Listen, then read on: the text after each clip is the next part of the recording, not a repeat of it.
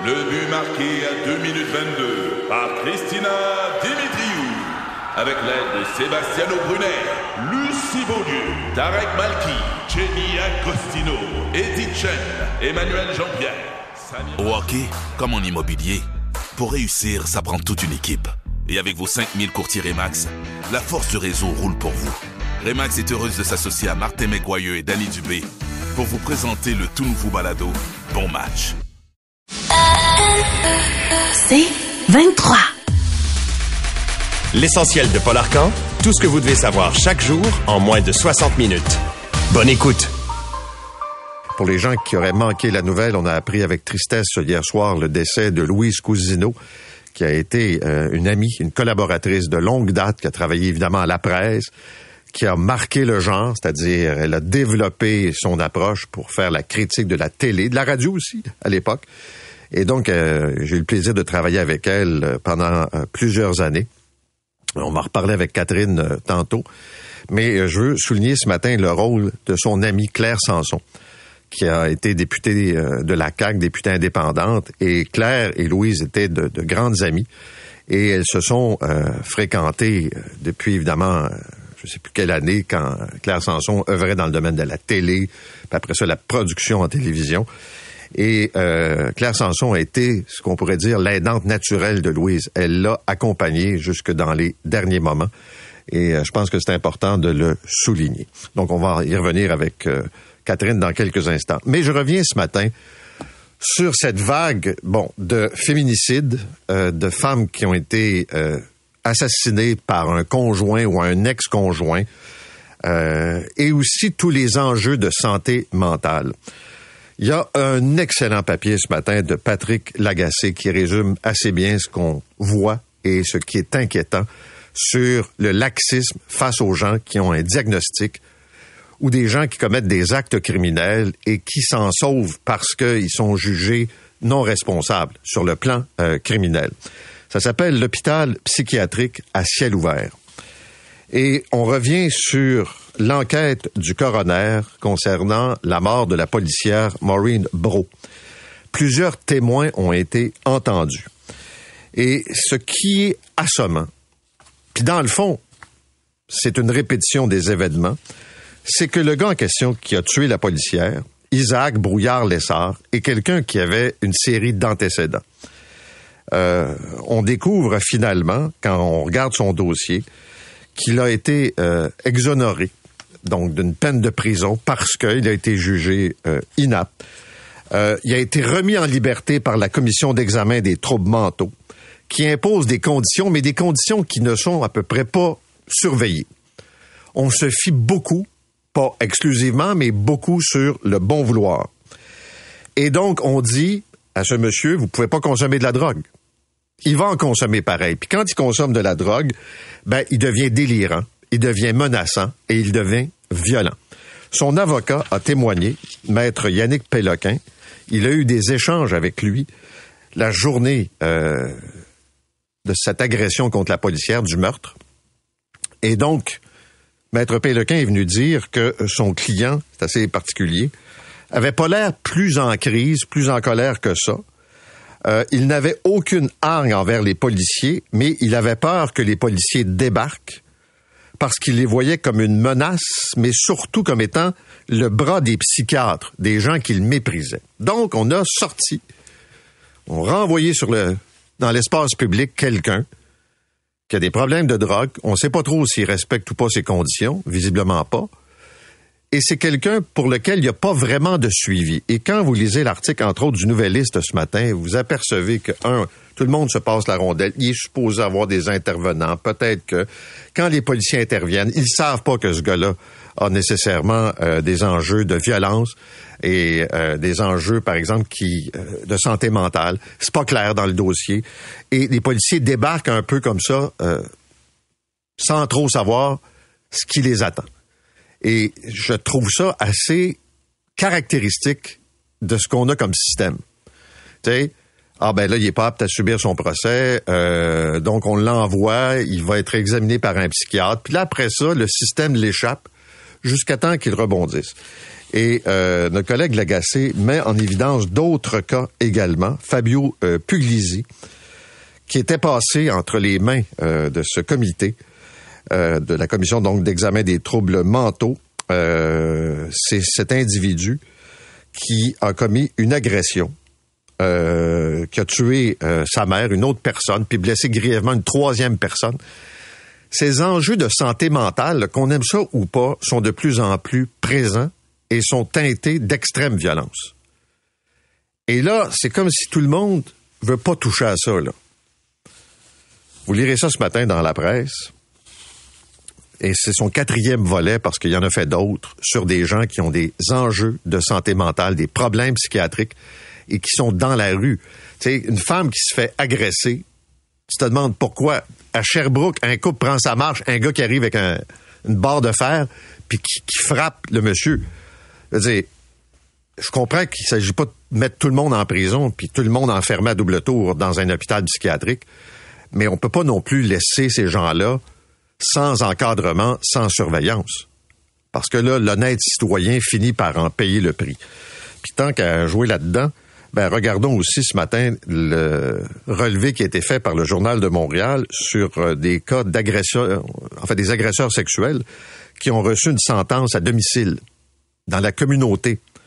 20% des cas se retrouvent à purger leur peine à la maison. C'est une nette augmentation. Pourquoi? Parce que la loi fédérale a changé, puis la loi permet aux juges d'envoyer à la maison plutôt qu'en prison des agresseurs. Vous me direz pourquoi? Parce qu'il y a, euh, par exemple, des groupes qui sont surreprésentés dans les prisons. Il y a plus d'Autochtones, il y a plus de gens de minorités visibles par rapport à leur poids dans la population. Et donc, pour faire en sorte de rééquilibrer le portrait, de pas envoyer les gens en prison, ben, on ouvre cette possibilité. Et visiblement, on a trouvé des adeptes de ça parmi la magistrature. Je comprends qu'il y a des cas qui vont en prison quand même, mais c'est une augmentation importante. Et puis, vous avez trois présumés dirigeants d'un réseau de voleurs d'auto, euh, des jeunes accusés. Il y avait une opération policière fouillée avec la filature et tout ça. Et là, on sort l'arrêt Jordan, on l'a échappé. Et le juge dans le dossier euh, a dit, ben, la situation est regrettable compte tenu des efforts déployés par la police mais puisque les délais dépassent le plafond fixé par la Cour suprême, le tribunal n'a d'autre choix que d'ordonner l'arrêt des procédures. Alors, un autre cas qu'on a échappé comme ça. Et puis ce matin, je vais revenir sur cette bataille à Québec, cette guerre entre un gang de Québec et les Hells Angels. C'est peut-être la première fois que les Hells Angels se font depuis des années intimider de cette façon-là. Vous avez sans doute vu les images troublantes euh, un premier sympathisant des Hells qui se fait tabasser, on le menace avec une arme à feu, et l'autre qui se fait couper un bout d'oreille. Je veux dire, on est dans la pratique des cartels de la drogue au Mexique, qui sont extrêmement violents, probablement parmi les criminels sur Terre les plus, les plus agressifs, aucun code moral, rien, là, c'est n'importe quoi. Et c'est filmé, tout ça. C'est ce qui est encore pire et on les présente, ceux qui posent des gestes, comme étant des sympathisants du de Pic Turmel, qui a fait l'objet de reportages en fin de semaine dans le Journal de Montréal. Donc, on va y revenir. Euh, revenons sur la mort euh, d'Alexei Navalny. Euh, D'abord, sa femme a annoncé hier qu'elle voulait prendre la succession, donc mener le combat contre Vladimir Poutine. les mots ont été, je dirais, tranchants. C'est un meurtre. Poutine est comme un chef mafieux. Et donc, je vais tenter euh, de, de, de, pouvoir prendre la relève de mon mari qui a été assassiné en prison. Deuxièmement, on a su que le corps de Navalny ne sera pas retourné à la famille avant au moins deux semaines, supposément pour se livrer à des expertises. C'est une opération de camouflage, c'est même pas euh, discret. Euh, Jean-François Lépine va commenter ça avec nous euh, ce matin, mais on a plus de détails sur ces derniers moments dans cette prison qui est situé dans le cercle arctique, des conditions épouvantables. Ça mesure à peu près euh, 7 pieds par 10 pieds. Confiné à l'intérieur, peut faire un peu de lecture. La nourriture, évidemment, est exécrable. Il fait froid. C'est un homme qui avait des problèmes de santé, bien sûr, quand on est gardé dans de telles conditions. Et euh, on sait qu'il a beaucoup lu dans ces derniers mois. Il a écrit également sur un paquet de sujets. Et ça commence à filtrer. Euh, il y a un peu d'informations. Mais, mais c'est clair que c'est euh, torturer quelqu'un, le faire mourir à petit feu, et après ça annoncer sa disparition. Alors, est-ce qu'il est mort d'un arrêt cardiaque? Est-ce qu'il est mort euh, empoisonné à nouveau? Est-ce qu'il est mort de mauvais traitement? Mais quand vous placez quelqu'un dans une prison de cette nature, le résultat est connu à l'avance. C'était clair qu'il était pour mourir. Et dans le Globe Mail ce matin, un autre Russe qui avait protesté contre l'invasion euh, en Ukraine, s'appelle Ilya Yashin, qui a fait parvenir un texte au Globe and Mail et qui raconte essentiellement ça et qualifie Poutine de chef mafieux et que tous les opposants finissent par tomber. On a vu des gens qui ont manifesté en Russie par dizaines être arrêtés justement euh, en raison du soutien accordé à Navalny. Et toujours à l'étranger, cette nouvelle pour le moins étonnante ce matin et je pense à nos auditeurs de la communauté haïtienne, c'est que vous êtes nombreux à l'écoute euh, chaque matin, c'est la femme du président assassiné, Jovenel Moïse, Martine Moïse, donc sa femme, qui fait partie maintenant des gens accusés d'avoir conspiré pour faire assassiner son mari. Et on se souvient de la scène. Elle-même a été blessée assez sérieusement lors de l'agression d'un espèce de commando qui est entré dans leur chambre et on a fait feu sur le président Moïse. Il est décédé, elle a survécu. Et il y a un juge qui a déposé un rapport de 122 pages, le juge Voltaire, et qui retrouve des témoignages contradictoires entre ce que des gens qui ont été formellement identifiés comme membres de ce complot et les propos de la femme du président assassiné. Et la conclusion, c'est qu'elle a joué un rôle. Évidemment, elle nie tout. Elle dit qu'elle a été victime, comme ses enfants, de ce qui s'est produit, comme son mari, bien sûr. Mais disons que c'est assez euh, particulier de voir euh, qu'elle est maintenant accusée. Et euh, il reste à voir, évidemment, je dirais, la suite des procédures. Mais tout ça est teinté de beaucoup d'influence politique dans ce dossier-là. Maintenant, on va regarder quelques autres nouvelles pour conclure. D'abord, la presse nous dit ce matin que Québec est supposé couper dans la paperasse des médecins de famille, les médecins qui se plaignent d'avoir à remplir, à remplir des papiers. Donc, ça va être annoncé officiellement aujourd'hui par le ministre euh, Christian Dubé. Et c'est la fin d'un formulaire de 50 pages et qui permet donc aux omnipraticiens de déterminer eux-mêmes le suivi des patients qui sont indemnisés par la CNESST. Et beaucoup de médecins qui m'avaient euh, écrit euh, sur ce sujet-là, là, de longues minutes, de longues heures passées à répondre aux questions comme ça pour que le patient puisse être traité et indemnisé. Euh, pour les consommateurs, beaucoup de nouvelles ce matin. Il y a Protégez-vous euh, qui sort une étude en collaboration avec le pendant américain sur les électroménagers les plus fiables, les plus performants et surtout ceux qui sont réparables. Et il y a d'excellents modèles à 1000 dollars ou moins. Et quand vous regardez les choix ce matin, puis surtout notez qu'il y a des grosses différences de prix.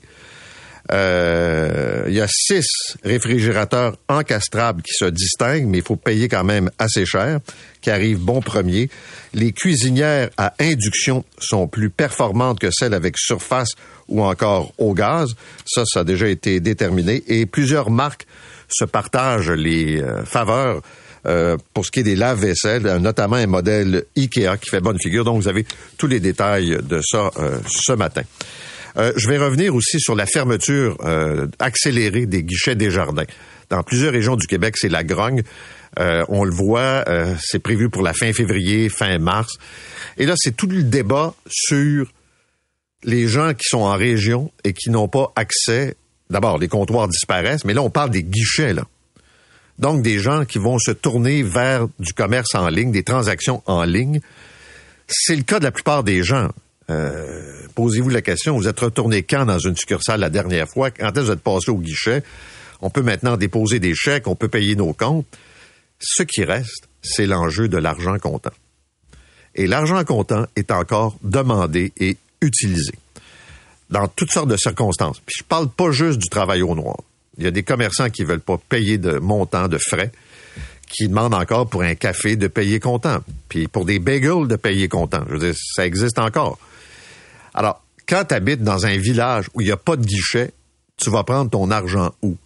Est-ce qu'on va ouvrir la porte à des petits guichets privés, il y en a déjà, qui vont remplacer Desjardins. Puis Desjardins veut, veut pas un statut quand même de mouvement coopératif. On comprend que les banques, c'est probablement une autre affaire. Et je parler avec le maire de l'Estérel, Frank Papus, qui euh, part en guerre justement pour euh, essayer de conserver ses guichets. Je voyais ce matin la fermeture là euh, à plusieurs endroits, notamment en Mauricie, de guichets qui, en février puis en mars, vont disparaître complètement.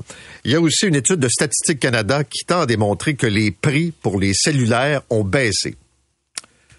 faut garder la vision canadienne des choses. Quand Québécois débarque dans le marché, M. Pellado le dit avec raison, ça a amené de la compétition, de la concurrence et les prix ont chuté. Mais Statistique Canada nous dit, vous savez, globalement, à travers le pays, euh, la bonne nouvelle, c'est que pour le consommateur, ce sont des baisses qui peuvent aller jusqu'à 27% Puis dans certains cas, si vous regardez sur un horizon de quelques années, ça peut représenter 50% Le problème, c'est que les chiffres ne disent pas tout. Et les gens le savent, là vous pouvez magasiner. On va vous offrir des réductions sur une période d'un an, deux ans, sur une période, mettons, d'abonnement qui va être un peu plus longue.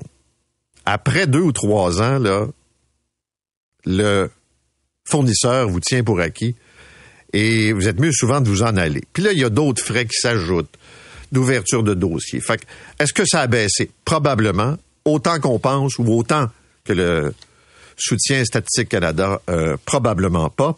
Il y a également Lobla et Walmart qui se font taper sur les doigts euh, concernant le code de conduite des épiceries. Euh, parce que euh, il tarde à signer ce code qui a été demandé, entre autres par le ministre François-Philippe Champagne. Et il semble que pour l'instant, ce seraient les deux seuls joueurs. Puis est-ce que ça va changer quelque chose à la pratique? On peut se permettre d'en douter. On va revenir sur le dossier Nordvolt. Il y a le ministre Pierre Fitzgibbon qui sera avec nous qui euh, a pondu une lettre hier dans la presse en disant écoutez c'est le c'est le choix du gouvernement. On veut faire des gros projets puis on veut financer avec ces gros projets le réseau de la santé et le réseau de l'éducation. Ce qui est reproché au gouvernement dans le fond c'est quoi? C'est et c'est toujours la perception. Je disais ça en vacances un peu là mais dit OK on a tassé le bas la compagnie dit non non on l'a pas demandé moi je me souviens quand le président est venu ici là il a dit, on n'a pas demandé à faire disparaître le BAP, on n'a pas demandé de projet de loi, mais on a expliqué au gouvernement que ça devait se faire assez rapidement. Parce qu'il y a de la compétition et on veut chez Nordvolt être aligné avec les compétiteurs dans les autres pays. Fait c'est dur à croire qu'il n'y a pas eu une pression qui a été exercée, d'une part. Fait que là, les citoyens regardent ça, puis il y a des enjeux importants là, sur la route 116, l'impact sur la circulation. Tu peux pas planter une usine de ce volume-là sans qu'il y ait un minimum de débat. Et là, le gouvernement, j'ai entendu M. Legault qui dit pourquoi les Québécois n'aiment pas les gros projets, pourquoi est-ce qu'on pense petit, puis faut changer notre approche. Je pense que l'approche, c'est de regarder des projets, il faut mettre en lumière certains points, parce qu'au final, tout le monde semble assez d'accord sur la pertinence de Nordvolt dans la filière batterie, puis ce que ça représente également pour l'ensemble du euh, Québec. Alors voilà pour notre revue de presse de ce matin. Vous écoutez l'essentiel de Paul Arcan en 60 minutes. De retour après la pause.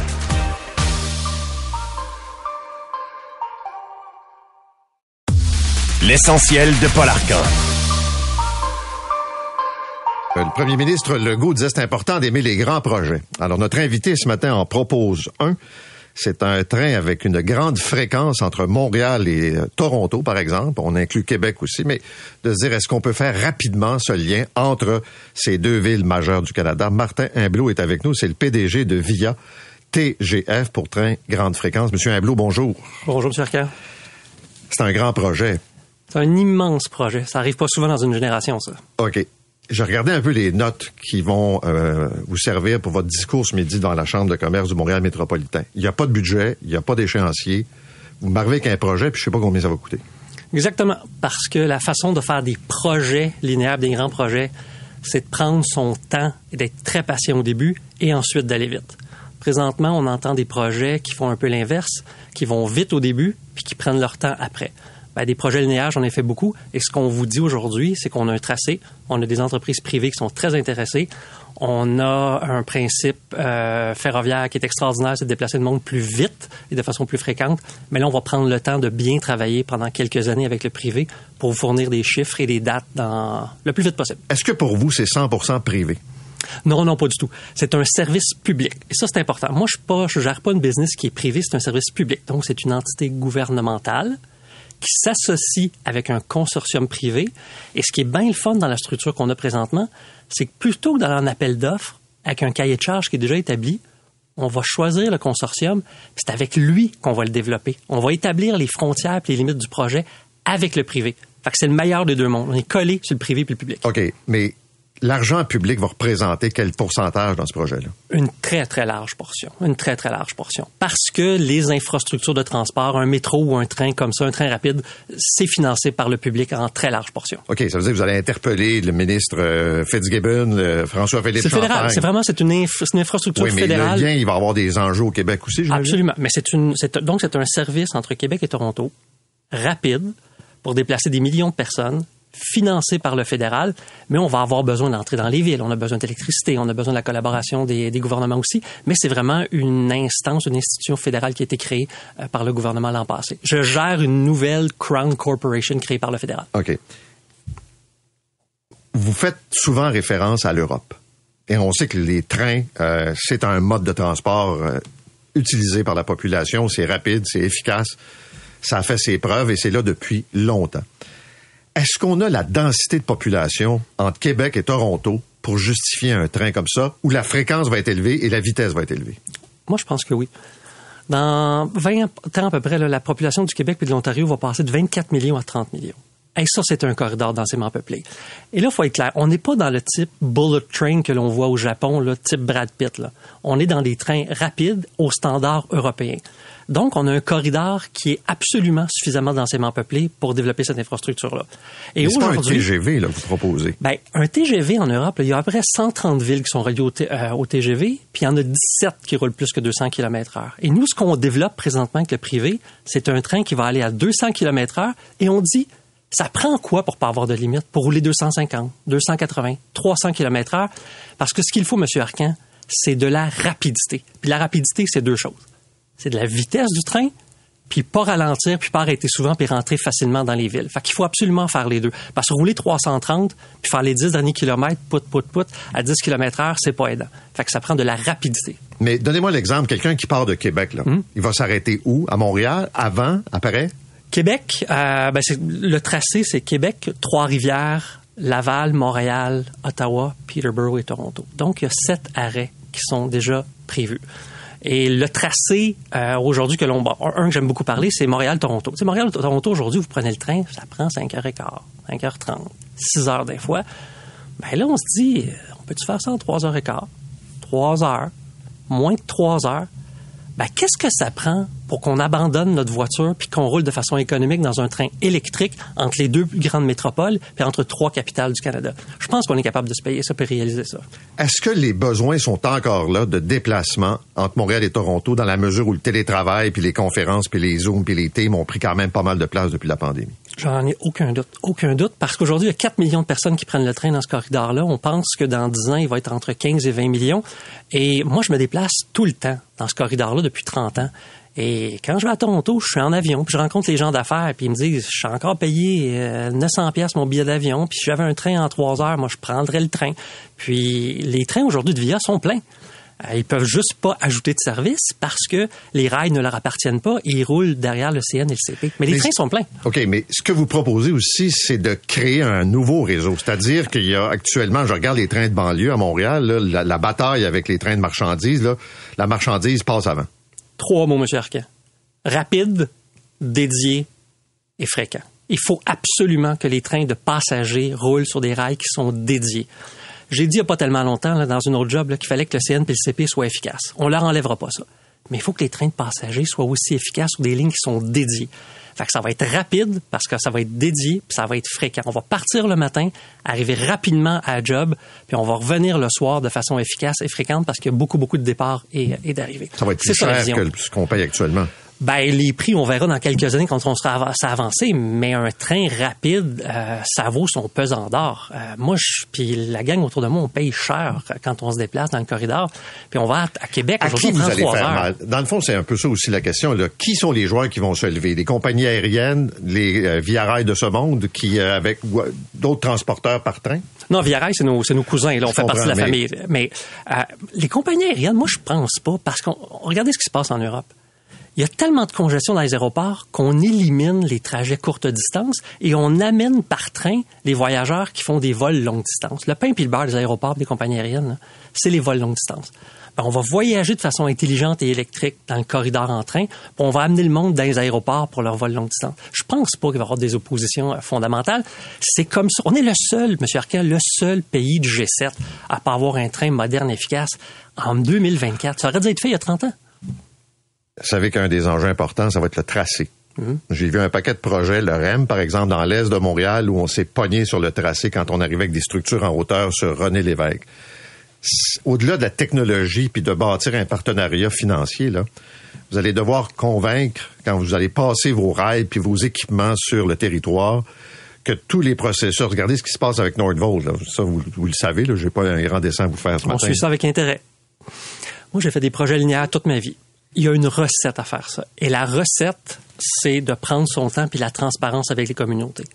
Où on va, comment on construit, qu'est-ce qu'on construit, quand on le construit, ça doit être complètement transparent connu d'avance. Quand je vous ai dit tantôt que ça prenait deux, trois ans de développement, là, ben, c'est parce que je rencontre toutes ces communautés-là. On passe à gauche, à droite, un pont, un viaduc, comment vite, on va où, c'est quoi les impacts sonores. Il faut qu'on fasse ça pour pas se tromper. J'ai une chance, hein. Sinon, il y a quelqu'un qui va le faire dans 30 ans. Fait qu'on a une chance de bien le faire pour les générations futures et c'est le temps de le faire. D'après vous, là, les auditeurs ce matin qui vous écoutent vont pouvoir prendre ce train-là quand? Euh, je lance pas de date précise, mais mettons, on se lance, on se dit 3, 4 ans, 3 ans de développement, puis, euh, tu sais, c'est un réseau. Hein. C'est pas juste un corridor, c'est un réseau avec des tronçons qu'on va bâtir. Euh, premier tronçon, peut-être 4, 5 ans après. Le premier tronçon, c'est Montréal-Toronto. On n'a aucune idée encore. On va prendre, on prendre ça tranquillement. On va regarder les, les tronçons les plus faisables. On veut créer un maximum de retombées économiques. Euh, faut apprendre aussi. Je- veux avoir une business où on va réaliser les tronçons, apprendre, répéter euh, les bons coups, éviter les erreurs, puis construire ça pour la suite. Parce que 1000 kilomètres, c'est long, longtemps. J'en ai fait des gros, mais celui-ci, il dépasse les, les frontières habituelles. Dans une autre vie, vous étiez au port de Montréal. Ouais. Comment ça se fait qu'il y a autant de chars volés qui se ramassent là? Hey, Monsieur Arcan, je me suis dit ce matin, il va me parler des chars volés. C'est sûr. Et euh, hey, ça, ça m'énervait. Ça, ça m'énervait. Là. Puis ce qui s'est passé il y a deux semaines, c'est extraordinaire. De prendre tous les interlocuteurs et de les mettre dans la même pièce pour dire on a un problème réputationnel là, parce que les gens nous regardent et nous disent comment ça qu'on a des chars volés qui se ramassent au port de Montréal? Et vous avez vu, c'est c'est- multifacteur cette affaire-là. Et le port est un des joueurs, mais il y a plein, plein, plein, plein de monde. J'irai pas plus loin. Le port de Montréal a une nouvelle présidente qui s'appelle Julie Gascon. Non, Elle est non. arrivée au port Ça, ça il y a une semaine. Puis par respect, je vais la laisser répondre. Mais Vous euh, y- non, mais vous avez été là. là. Ouais. Vous savez comment ça marche. là. Euh, je veux bien, là, la, la, la- comme on dit, le- je me mets sur la ligne de Non, côté. non, je me mets pas sur la ligne de côté Mais du je veux savoir Je sais- pourquoi il y a autant de chars volés dans le port de Montréal. Parce que les chars volés sont volés à Saint-Hyacinthe et à Saint-Jérôme OK. et ils sont rentrés dans un conteneur et ils sont falsifiés. Et la falsification documentaire, ce n'est pas contrôlé par le port de, de Montréal. Et ça, c'est le- il y a 600 caméras sur le port de Montréal qui suivent vraiment, en temps réel tout ce qui se passe. Mais une fois que c'est dans le conteneur, malheureusement, c'est pas le port qui contrôle ce qui rentre puis qui sort du conteneur. OK, c'est l'Agence des services frontaliers qui fait pas sa Exactement. job. Pas qu'il fait pas sa job. Ils sont plus préoccupés de ce, qui sort, de ce qui rentre, pardon, que ce que Ouais, ce ben qui là, je, parlerai pas pour eux autres. Là, Ben, puis- c'est dans les faits, c'est pas mal ça. là. On a annoncé des investissements technologiques pour savoir finalement ce qu'il y a dans les conteneurs.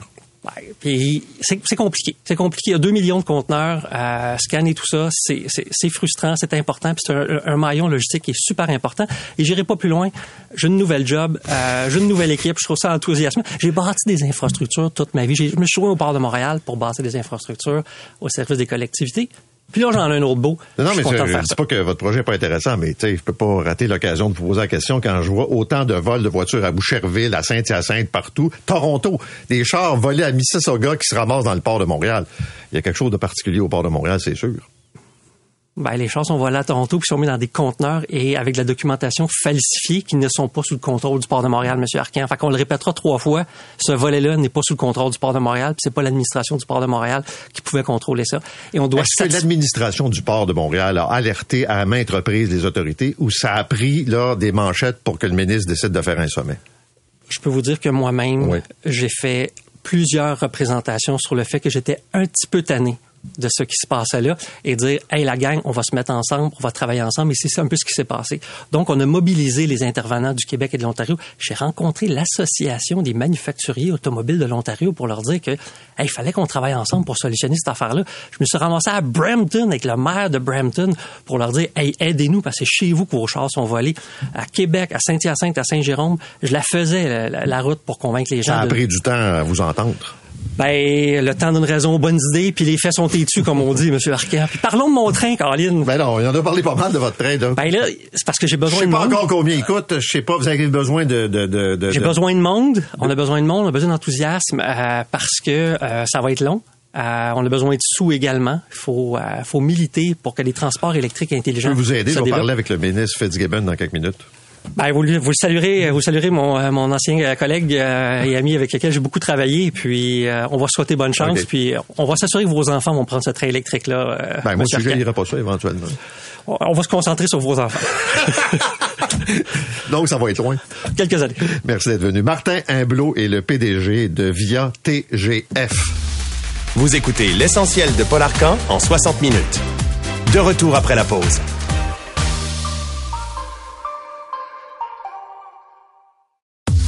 L'essentiel de Paul Arcan. On revient sur le fameux projet Nordvolt. On a vu il y a quelques jours la sortie du premier ministre en disant les Québécois doivent apprécier ces grands projets, c'est l'avenir du Québec. Le ministre de l'Économie, de l'Innovation et de l'Énergie, Pierre Fitzgibbon, a écrit une lettre ouverte en réponse à un journaliste de la presse, Michel Cauget, en disant que ces grands projets sont essentiels. Il faut augmenter la capacité de production, augmenter la richesse du Québec pour financer, entre autres, les systèmes de santé et d'éducation. Il est avec nous ce matin. Monsieur Fitzgibbon, bonjour. Bonjour, M. Arkham. Pourquoi ça passe difficilement Nordvolt? Ben, écoutez, je pense que il y a des faits qui sont peut-être pas bien connus. on parle beaucoup du BAT, là, je vous entendais plus tôt ce matin, et puis c'est clair que quand on parle d'un projet de 7 milliards, pourquoi il n'y a pas de BAT? Donc, il y a plusieurs, euh, il y a des personnes qui, euh, qui, qui, concluent qu'il y a eu des erreurs au niveau des aides environnementales. Mais je dirais que le processus d'évaluation environnementale fait par le ministère est très rigoureux. Nos règles sont très rigoureuses. Nordvolt va les respecter. Et c'est jamais, ça n'a jamais arrivé que les règles ont changé pour Nordvolt. Les règles ont été établies pour une filière qui n'existait pas. Il faut se rappeler à l'époque, on faisait des, pièces auto traditionnelles, des carburateurs, par exemple. Donc, il y a toute une nouvelle règle, norme pour la filière batterie qui a été faite parce qu'il y a plusieurs projets, comme vous savez.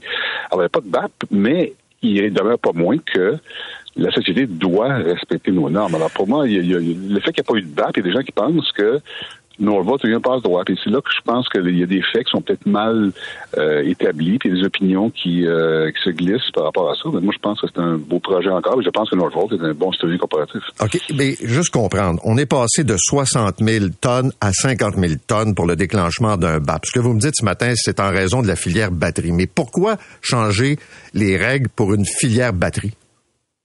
Ben, c'est nouveau, premièrement. Je pense que c'est important que le ministère de l'Environnement a fait beaucoup de travail au, début. je pense, retourne en 2019-2020, quand j'ai mentionné à mon collègue qu'il y aurait probablement une chance qu'on ait des grands projets industriels dans une filière qui n'existait pas. Beaucoup de travail a été fait. Il n'y a pas de connaissances vraiment pointues au Québec sur cette filière-là, évidemment. Mais on fait le travail, puis on conclut qu'il y avait pas besoin de BAP pour la production de cathodes. Par contre, comme vous savez, pour la phase 3, parce qu'ils veulent faire une troisième phase, possiblement avec le recyclage, il y aura un BAP à ce moment-là. Donc, le ministère de l'Environnement, après leur évaluation d'un processus environnemental qui est très rigoureux, ont considéré qu'il n'y a pas besoin de BAP pour des cathodes, mais ça prend un BAP pour le recyclage. C'est leur décision, puis moi je pense qu'il faut la respecter. Hmm. Euh. La, la, perception, puis on peut se tromper, là, mais la perception, là, puis on a appris à vous connaître avec le temps un peu, là, c'est que votre gang d'investissement Québec ou quelqu'un au ministère a dit, écoute, il y a un Nordvolt qui est un joueur peut-être intéressé par le Québec. Vous rencontrez le président pour les Amériques, C'est parfait. Vous dites, puis lui, il vous explique, il nous l'a expliqué ici qu'il y a de la compétition, puis il faut pas que le projet soit retardé. On s'est dit, Pierre Fitzgibbon a dit, ben, OK, on peut-tu tasser ça, ça, on peut-tu aller plus vite pour faire en sorte que ce projet-là se fasse? C'est ça l'image qu'on a. Non, je comprends. Puis effectivement, euh, vous avez un bon point parce que je me rappelle, dans le même journal d'ailleurs, le fameux déjeuner que j'ai eu avec euh, Paolo Cerruti, que vous avez rencontré, il y a un journaliste qui fait état que j'ai voulu vendre le Québec, ce qui est le cas, parce qu'au moment où j'ai déjeuné avec lui, on n'a pas parlé d'environnement, on parlait de la Californie, on parlait de l'Ontario, on parlait d'autres juridictions, je voulais y vendre le Québec.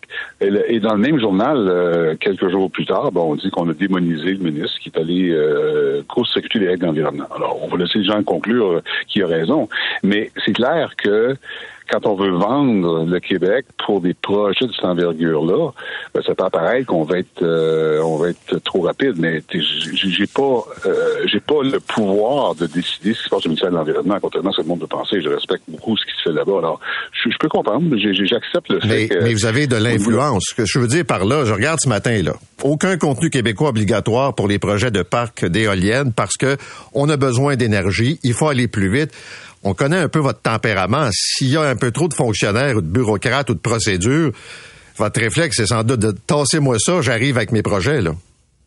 Oui, mais on va faire attention. Dans ce cas ici, c'est Hydro-Québec qui, a, qui gérait ça. Deuxièmement, il y a vous êtes le ministre responsable de Hydro-Québec quand même. Je sais, je sais, mais quand même, il y a beaucoup de conduits québécois dans les éoliennes. Il faut faire attention aussi. Mais, mais d'accord, on peut avoir cette perception-là.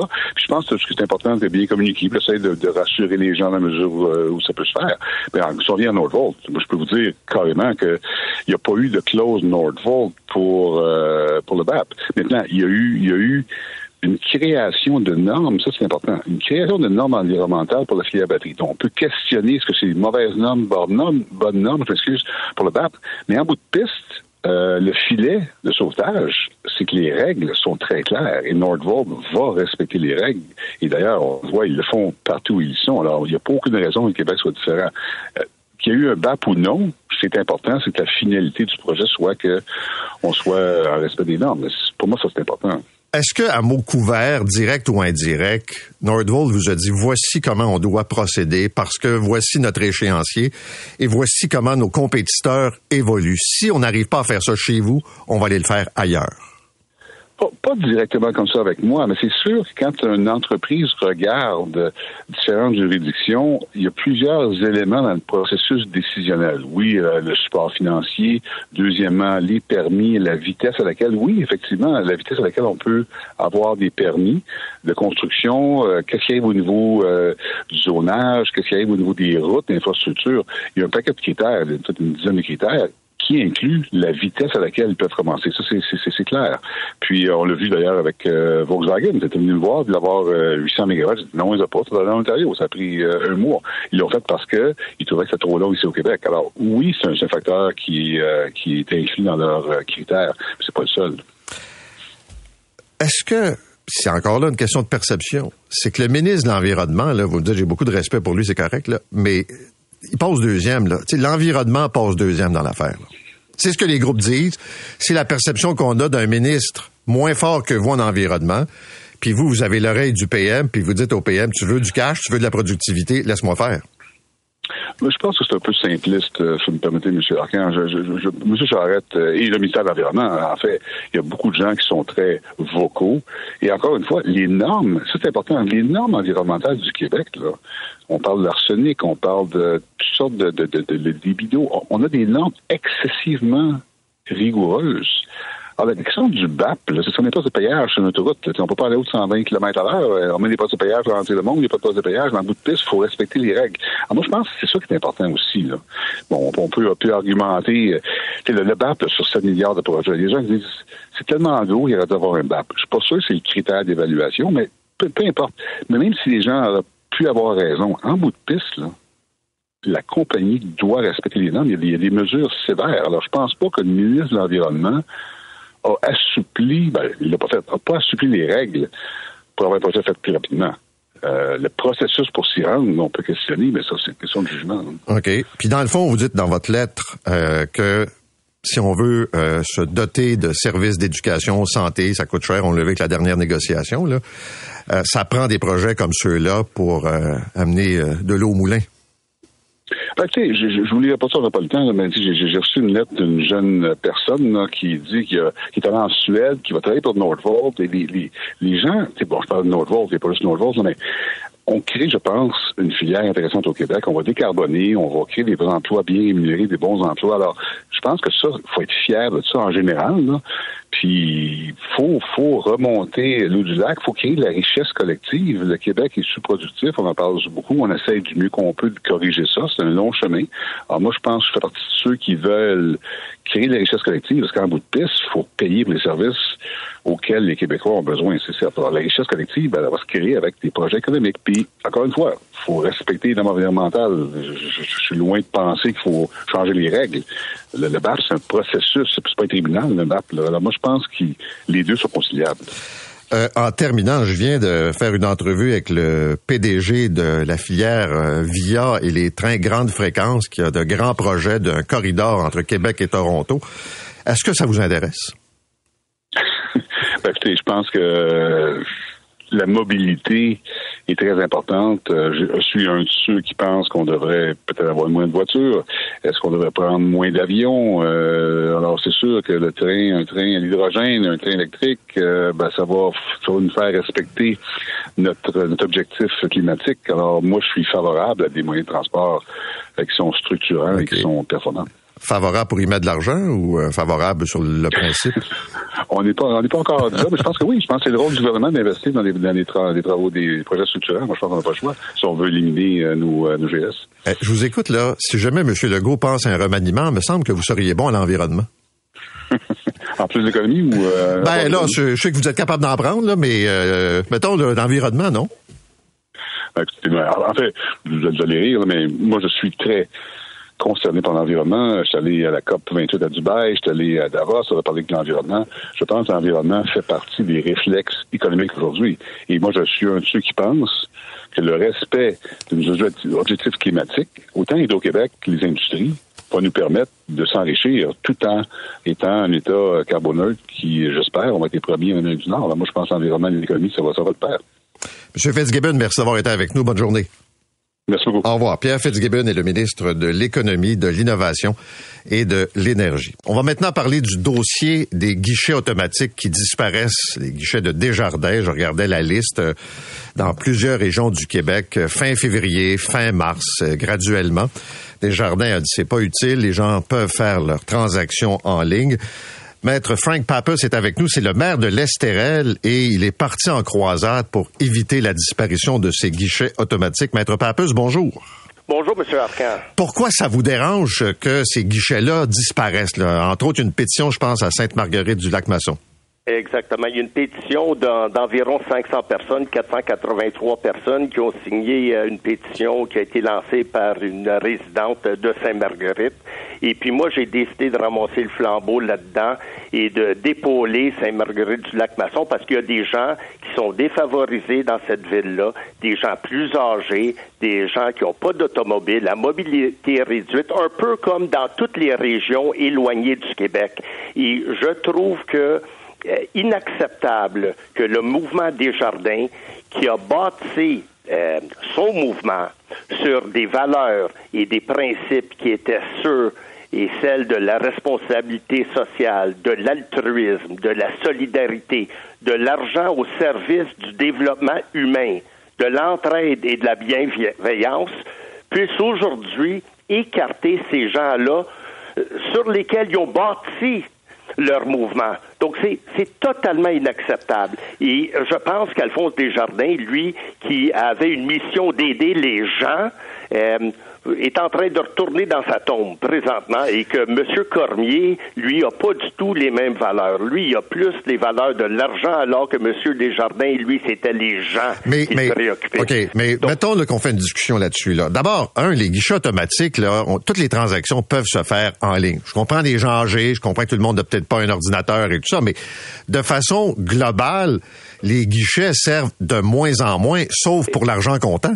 Oui, mais le problème, c'est que dans les régions éloignées, il y a par exemple des épiceries. Je peux vous donner une multitude d'exemples. Il y a des gens de Saint-Marguerite, il y en a de l'Entrelac, parce que vous avez annoncé que je serai en ligne, qui m'ont appelé pour me demander, pour me donner des idées. Puis, par exemple, des épiceries. Les gens arrivent à l'épice, l'Internet fonctionne pas. Ils peuvent plus servir de leur cas. Fait que là, ils ont besoin d'aller à ils ont besoin de, de, se rendre au guichet automatique pour retirer de l'argent pour faire leur épicerie. Donc, il y a des gens qui sont dans le besoin. Puis, euh, Mais ça, c'est occasionnel, ça, quand même. Mais c'est pas occasionnel. C'est un fait réel. Les gens qui habitent dans les régions éloignées ont besoin de ce service-là. Et je ne discute pas du fait que, sans doute, ça doit pas être trop, trop rentable pour la caisse pas, parce que si c'était rentable, il en mettrait davantage. Là, il essaye de beurrer, puis endormir les gens en disant que, oh non, non, ils s'en servent. Je suis certain qu'il y a de moins en moins de transactions qui sont, ben, il y a un grand pourcentage de la population qui s'en servent. Et puis, c'est une nécessité, surtout dans les régions, et de tourner le dos à ces gens-là, comme le fait le mouvement présentement, je trouve que c'est totalement inacceptable et je pense que les gens, surtout dans la période du REER présentement où ils vont penser investir, devraient peut-être repenser où ils vont mettre leur argent. Ben, OK, mais est-ce que, dans le fond, ce que vous me dites, c'est appelé à disparaître des guichets? Vous trouvez que ça va un peu trop vite, que des jardins poussent un peu trop euh, ces clients qui sont pas prêts parce que les gens, bon, ont peut-être encore besoin de, de ce moyen-là? J'en ai deux qui sont venus nous rencontrer à l'hôtel de Villiers, monsieur Lemieux et madame Étier. Monsieur Lemieux, c'est le directeur général de la caisse euh, de la caisse ici dans la région, et madame Étier qui elle est du CA pour euh, et puis leur décision elle est prise. Qu'ils m'ont dit, il n'y a rien à faire. Jeudi, soit dans deux jours, c'est fermé. Donc, ils vont fermer le guichet automatique. Il n'y a rien à faire. ils, sont, ils, sont totalement fermés. Donc, moi, ce que je dis, c'est qu'ils ont pas. J'ai demandé, laissez, donnez-nous un délai de grâce. ils ont annoncé la fermeture de 30% de ces points de service-là. 30% la, Banque royale du Canada fait pas ça, ni la Banque de Montréal, ni la Banque nationale. Là, on a la Caisse populaire. Ben, les, banques, les, banques, les banques sacent leur camp pas mal plus vite des régions que le mouvement des jardins. Oui, mais ils n'ont jamais été là. Le mouvement des jardins, ben, eux autres, eux autres ont fondé le mouvement, la base de la base euh, euh, la base, le fondement même de l'existence même de ce mouvement-là, c'est les gens qui sont en train d'abandonner présentement. C'est ça que je trouve inacceptable. Moi, j'ai toujours été un défendeur de grands principes, puis c'est pas vrai qu'on va se laisser manger la laine sur le dos par ce mouvement-là. À votre, à votre connaissance, est-ce qu'il y a des joueurs privés qui s'intéressent? Ça existe des guichets automatiques privés là, avec des, des, frais, là, mais ça existe? Euh, ben, ça, ça, là, aussi, qui devraient regarder dans, dans l'histoire pas trop lointaine lorsqu'ils ont été victimes eux-mêmes, puis tous les clients des jardins ont subi un vol de données personnelles à cause d'une fuite massive dont ils sont responsables. Ils devraient se dire, est-ce que les gens vont avoir confiance en ces machines privées-là, la légitimité de ces machines-là, l'authenticité? Vous savez, c'est pas une emblème euh, d'une banque qui va avoir sur ces machines privées-là les vols de données. Fait eux devraient être les premiers à dire, hey, voyons, on vient, nous, de se faire ramasser. Ça nous coûte des fortunes puis des millions, puis voici ce qui nous est arrivé à nous, un inside job. On a été victime de vols d'identité personnelle dont tous les, tous les détenteurs de comptes et de folios ont été victimes chez Desjardins, ils devraient donner l'exemple justement pour sécuriser ces gens-là et pas penser au bottom line. Parfait. Merci, d'avoir été avec nous. Bonne journée. Merci, M. Arcan. Maître Frank Papus, on bien connu, mais il est aussi maire de l'Estérel depuis novembre 2021. Euh, eh bien, on a appris hier soir avec tristesse le décès de notre amie, une ancienne collaboratrice à l'émission, chroniqueuse à la presse, Louise Cousineau, qui s'est éteinte à l'âge de 86 ans. Des suites d'une infection pulmonaire et c'est une grande, grande dame des médias. Elle a travaillé à la presse pendant près de 45 ans aussi à TV Hebdo, a fait des chroniques à la radio, à CKC avec euh, Paul Arcan évidemment, ici aussi au 98.5. Et c'est vraiment une femme entière à qui l'on doit et à qui je dois aussi beaucoup parce qu'elle a été une critique redoutable, une femme qui a eu un impact majeur sur l'industrie de la télévision, mais des médias aussi en général. Puis même si on lui faisait beaucoup, beaucoup de courbettes, les producteurs, les programmateurs, les gens de Radio-Canada, de Et compagnie, ça n'a jamais changé son opinion. Euh, elle était juste, elle pensait toujours aux gens, au public en écrivant ses critiques. Et il y a plusieurs beaux messages qui sont arrivés sur les réseaux sociaux dans les dernières heures. On a parlé d'une femme passionnée, intègre, honnête, qui se tenait debout, un électron libre, euh, pas dans la rectitude politique. Et Stéphane Laporte a écrit quelque chose de vraiment magnifique. Louise Cousineau faisait de la télé un roman, un téléroman dont chacune de ses chroniques était un épisode. Et si jamais la vie éternelle est plate, Dieu va se le faire dire. Je pense que ça résume très bien Louise Cousineau. Et à la radio, où elle a sévi quand même avec toi pendant de nombreuses années, j'ai fait un court résumé de quelques moments marquants Ah, de en a ses eu- chroniques. Il y en a eu pas mal. Madame Louise. Monsieur Paul, avec le karma de Mirabel, qui croit à ça? Dès qu'on dit Mirabel, il y a un désastre. C'est toujours le même problème au gala des Oliviers. Trois discours en ligne de Jean-Marc Parent, Paul. Trois discours de remerciements plates. Mais là, là, quand le Canadien joue, tout le monde devrait avoir le droit de le voir. Le monde t'a prévenu fou, même moi! même moi, Paul! Je le sais. Vous m'étonnez. Mais ce qu'il y a de bon, Paul, dans cette émission-là, c'est que pendant une demi-heure, on voit du monde de bonne humeur à la télévision. Ça, c'est rare. Tu sais, parce que tu regardes les nouvelles, ça va mal. Tu regardes euh, les émissions de chialage, ça va en compliment. RBO qui va se remettre ensemble, ils n'ont jamais été très éloignés, mais ça fait longtemps qu'on les a vus. hein. Est-ce qu'ils vont être dans la rectitude politique actuelle? Parce que, tu sais, on n'a pas à dire le temps, ça fait des crevasses un peu partout.